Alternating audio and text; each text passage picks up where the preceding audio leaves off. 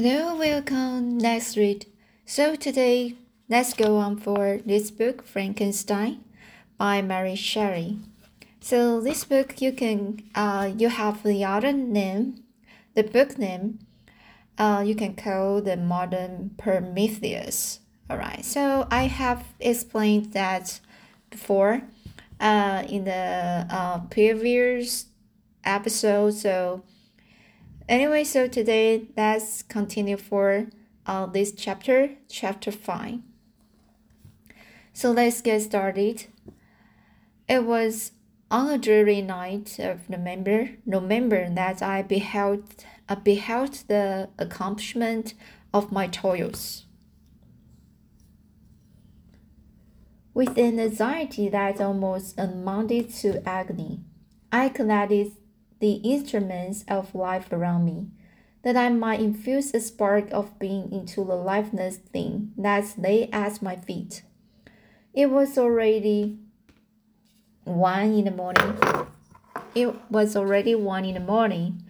The rain pattered uh, dismally against the pan, the pans, and my candle was nearly burned out when, by the glimmer of the half extinguished light, I saw the dull yellow eye of the creature open. It breathed hard, and a convulsive motion agitated its limbs. How can I describe my emotions at this catastrophe, or how the um did did uh sorry this words how how did uh how delineate how uh, delineate how delineate how delineate the rage wound with such infinite pains and care I had endeavored to form. His limbs were in proportion, and I had selected his features as beautiful. Beautiful, great God! His yellow skin scarcely covered the work of muscles, and the arteries beneath his hair was of a, a, luster, a lustrous black, and flowing, his teeth of purely whiteness. But these luxuriances only formed a more horrid contrast with his watery eyes. They seemed almost of the same color as the down white sockets in which they were set. His shriveled complexion and the straight black lips. The different aspects of life are not so change changeable as the feelings of human nature. I have worked hard for nearly two years for the sole purpose of infusing life into an inanimate body. An inanimate body, in inanimate, inanimate body. For this I had deprived myself of rest and health. I had desired it with an ardor that far exceeded moderation, exceeded moderation. But now that I had finished, the beauty of the dream vanished, and the breathless horror and disgust filled my heart. Unable to endure the aspect of the, of the being I had created, I rushed out of the room and continued a long time traversing my bed chamber, unable to compose my mind to sleep. At length, lassitude succeeded to the to the to the tumult, the tumult I had before endured, and I threw myself on the bed in my clothes, endeavoring to seek a few moments of forgetfulness. But it was in vain. I slept indeed, but I was disturbed by the wild, wildest dreams. I thought I saw Elizabeth in the bloom of health, walking the streets of Ingolstadt Delighted and surprised, I embraced her, but as I imprinted the first kiss on her lips, they became livid with the hue of death. Her features appeared to change, and I thought that I held the corpse of my dead mother in my arms. A shroud enveloped her form, and I saw the grave worms crawling, crawling in the folds of the flannel. I started from my sleep with horror. A cold dew covered my forehead. My teeth chattered, and Evelyn became composed, convulsed. When, by the dim and the yellow light of the moon, as if forced its way through the window shutters, I beheld the rage, the miserable monster whom I had created. He held up the curtain of the bed, and his eyes, if eyes they may be called, were fixed on me. His jaws opened, and he muttered some inartic inarticulate sounds, while a grin wrinkled his cheeks. He might have spoken, but I did not hear. One hand was stretched out, seemingly to detain me, but I escaped and rushed downstairs. I took refuge in the con- in the court- courtyard belonging to the house which I inhabited, where I remained during the rest of the night, walking up and down in the greatest agitation, listening attentively, catching the feeling each sound as if it were to announce the approach of the demon, demoniacal, demoniacal corpse to which I had so miserably given life. Oh no, mortal could support the horror of late a countenance. A mummy again endued with indignation could not be so hideous as that rage. I had gazed on him while unfinished. He was ugly then, but when those muscles and joints were rendered capable of motion, it became a thing such as even, even Dante could not have conceived. I passed the knife wretched, wretchedly. Sometimes my pulse beat so quickly and hardly that I felt the palpitation of every artery. As, as others, I nearly sank to the ground through languor and extreme weakness. Mingled with this horror, I feel the bitterness of disappointment. Dreams that had been my food and a pleasant rest for so long a space were now become a hell to me, and the change was so rapid. The overthrow so complete. Morning, dismal and the weight and length dawned, and discovered to my sleepless and aching eyes the church of Ingolstadt, its white, steep, a white steeple and a clock, which indicated the sixth hour. The porter opens the gates of the court, which had that night been my a siren, and I issued into the streets, pacing them with quick steps, as if I thought I sought to avoid this rage when I feared every turning of the street would present to my view. I did not dare return to the apartment which I inhabited, but felt impelled to hurry on, although drenched by the rain which poured from the black and comfortless, comfortless sky. I continued walking in this manner for some time, endeavoring by bodily exercise to, to ease the load that weighed upon my mind. I traversed the streets without any clear conception of where I was or what I was doing. My heart palpitated in the sickness of fear, and I hurried on with irregular steps, not daring to look about me.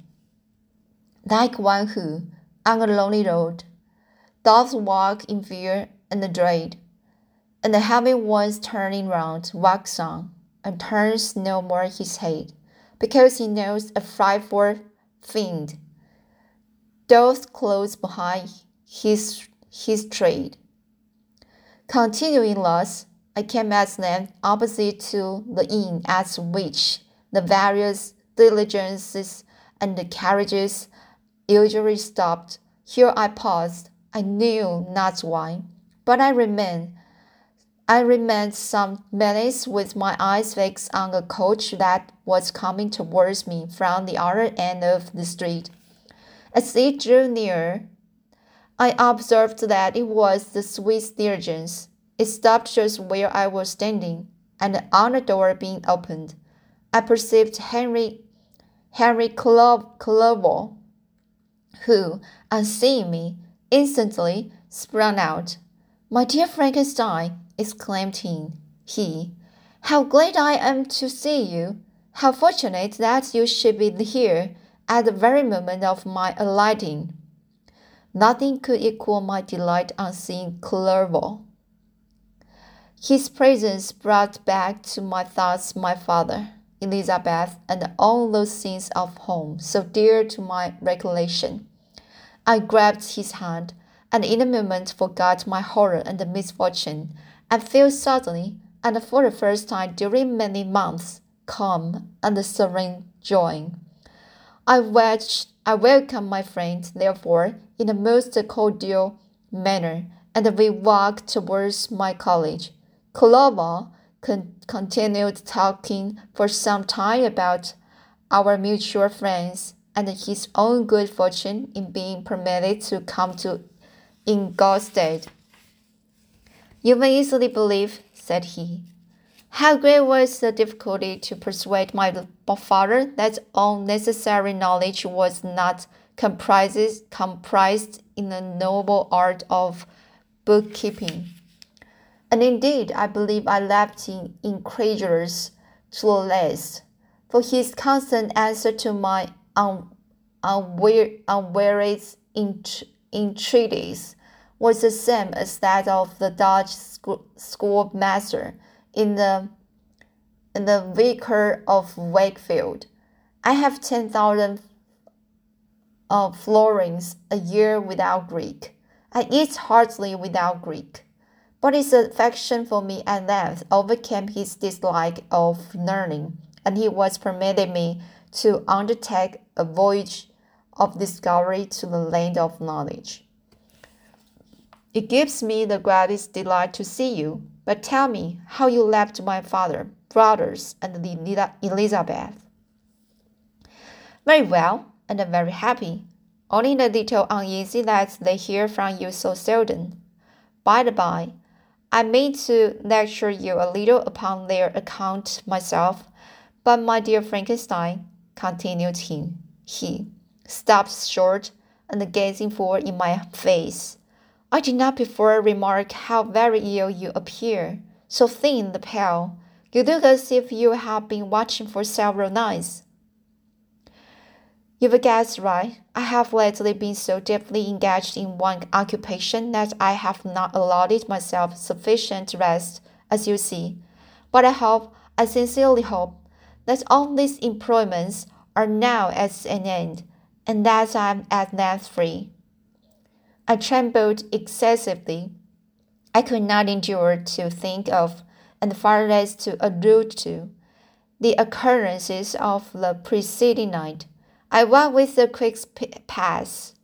I walked uh, with a quick pace, and we soon arrived at, the, at my college. I then reflected, and the thought made me shiver that the creature whom I had left in my apartment might still be there, alive and walking about. I dreaded to behold this monster, but I feared still more that Henry should see him. Entreating him, therefore, to remain a few minutes at the bottom of the stairs, I darted up towards my own room.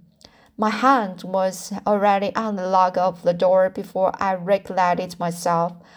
I then paused, and a cold shivering came over me. I threw the door forcibly open as children are accustomed to do when they expect a spectre to stand in waiting for them on the other side, but nothing appeared. I stepped fearfully in. I stepped fearfully in. The apartment was empty, and my bedroom was also freed from its hideous guest.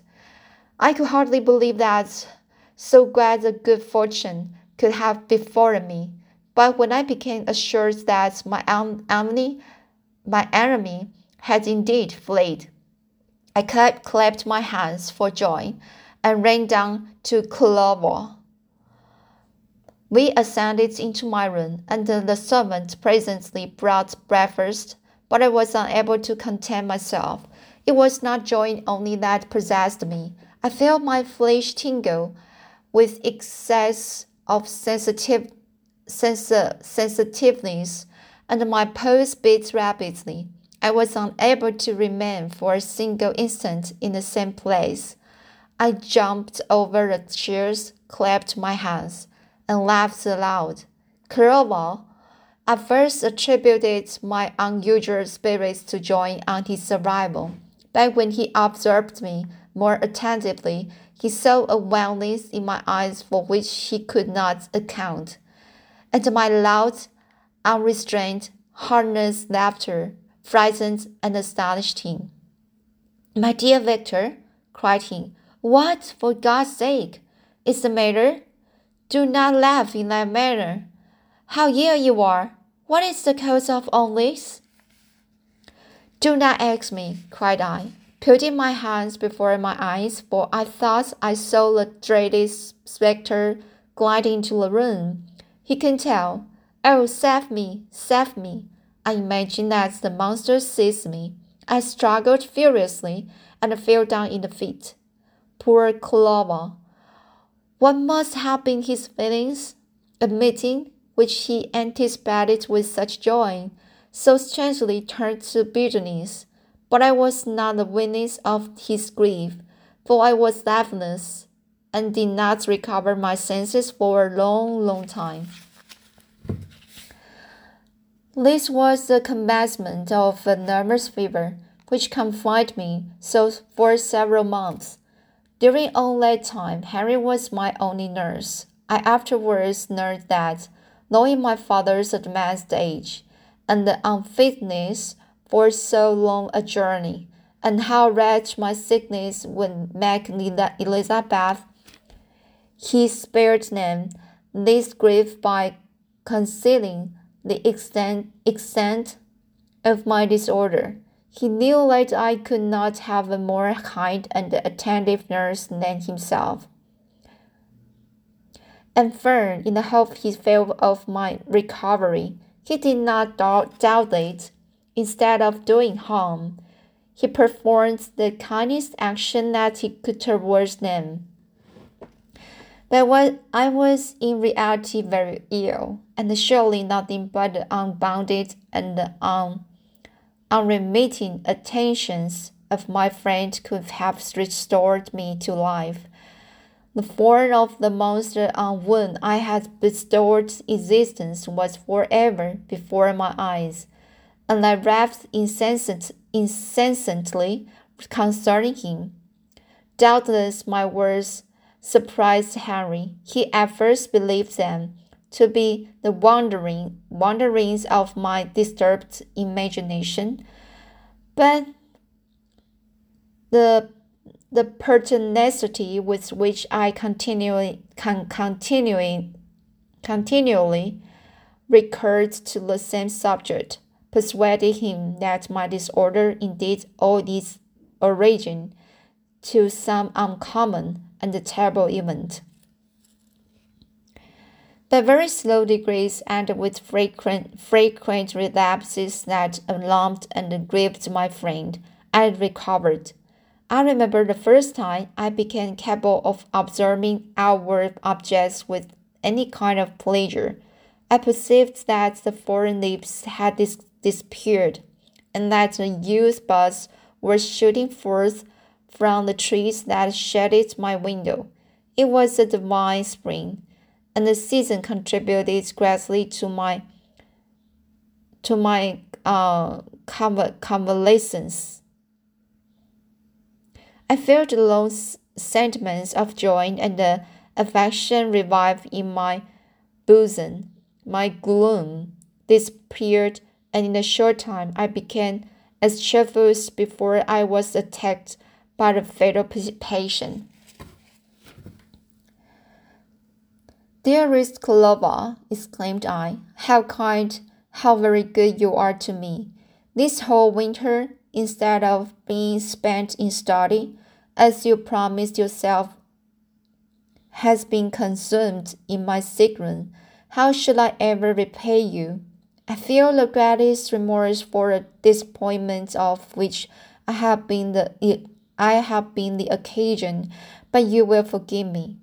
You will repay me entirely if you do not discom- discompose yourself, but get well as, as fast as you can. And since you appear in such good spirits, I may speak to you on one subject, may I not? I trembled. One subject. What could it be? Could he allude to an object on when I dared not even think?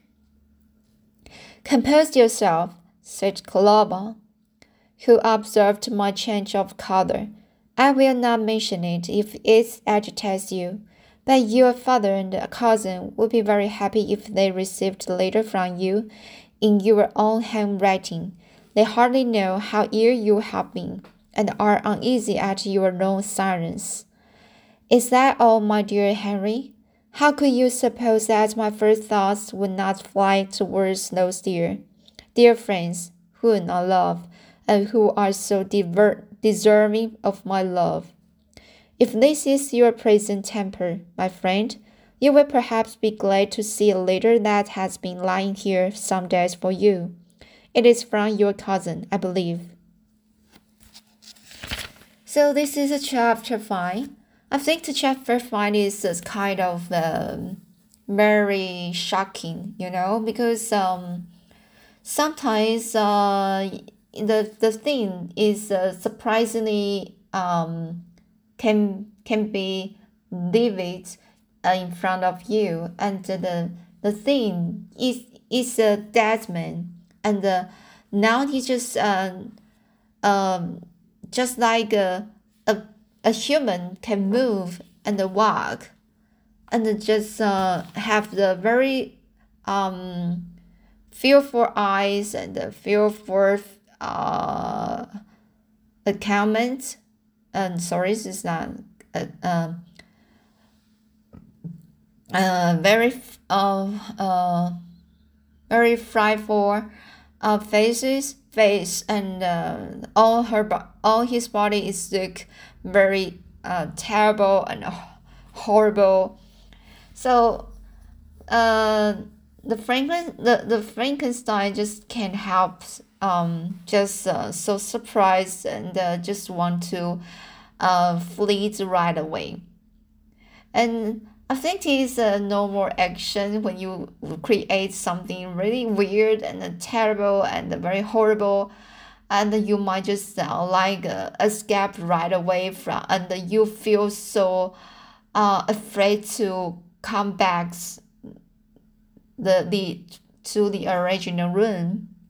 I think it's a very uh terrible things when i just imagine it all right so this is the chapter 5 I think the chapter 5 is a very uh is a very a good turn of this uh, for this book. And so uh, I will read chapter 6 next time. And I hope you like this story. I think it is uh, not a very happy story uh, because it's uh, like a horror story. Alright, so anyway, so let's read next time for next uh, chapter 6. See you.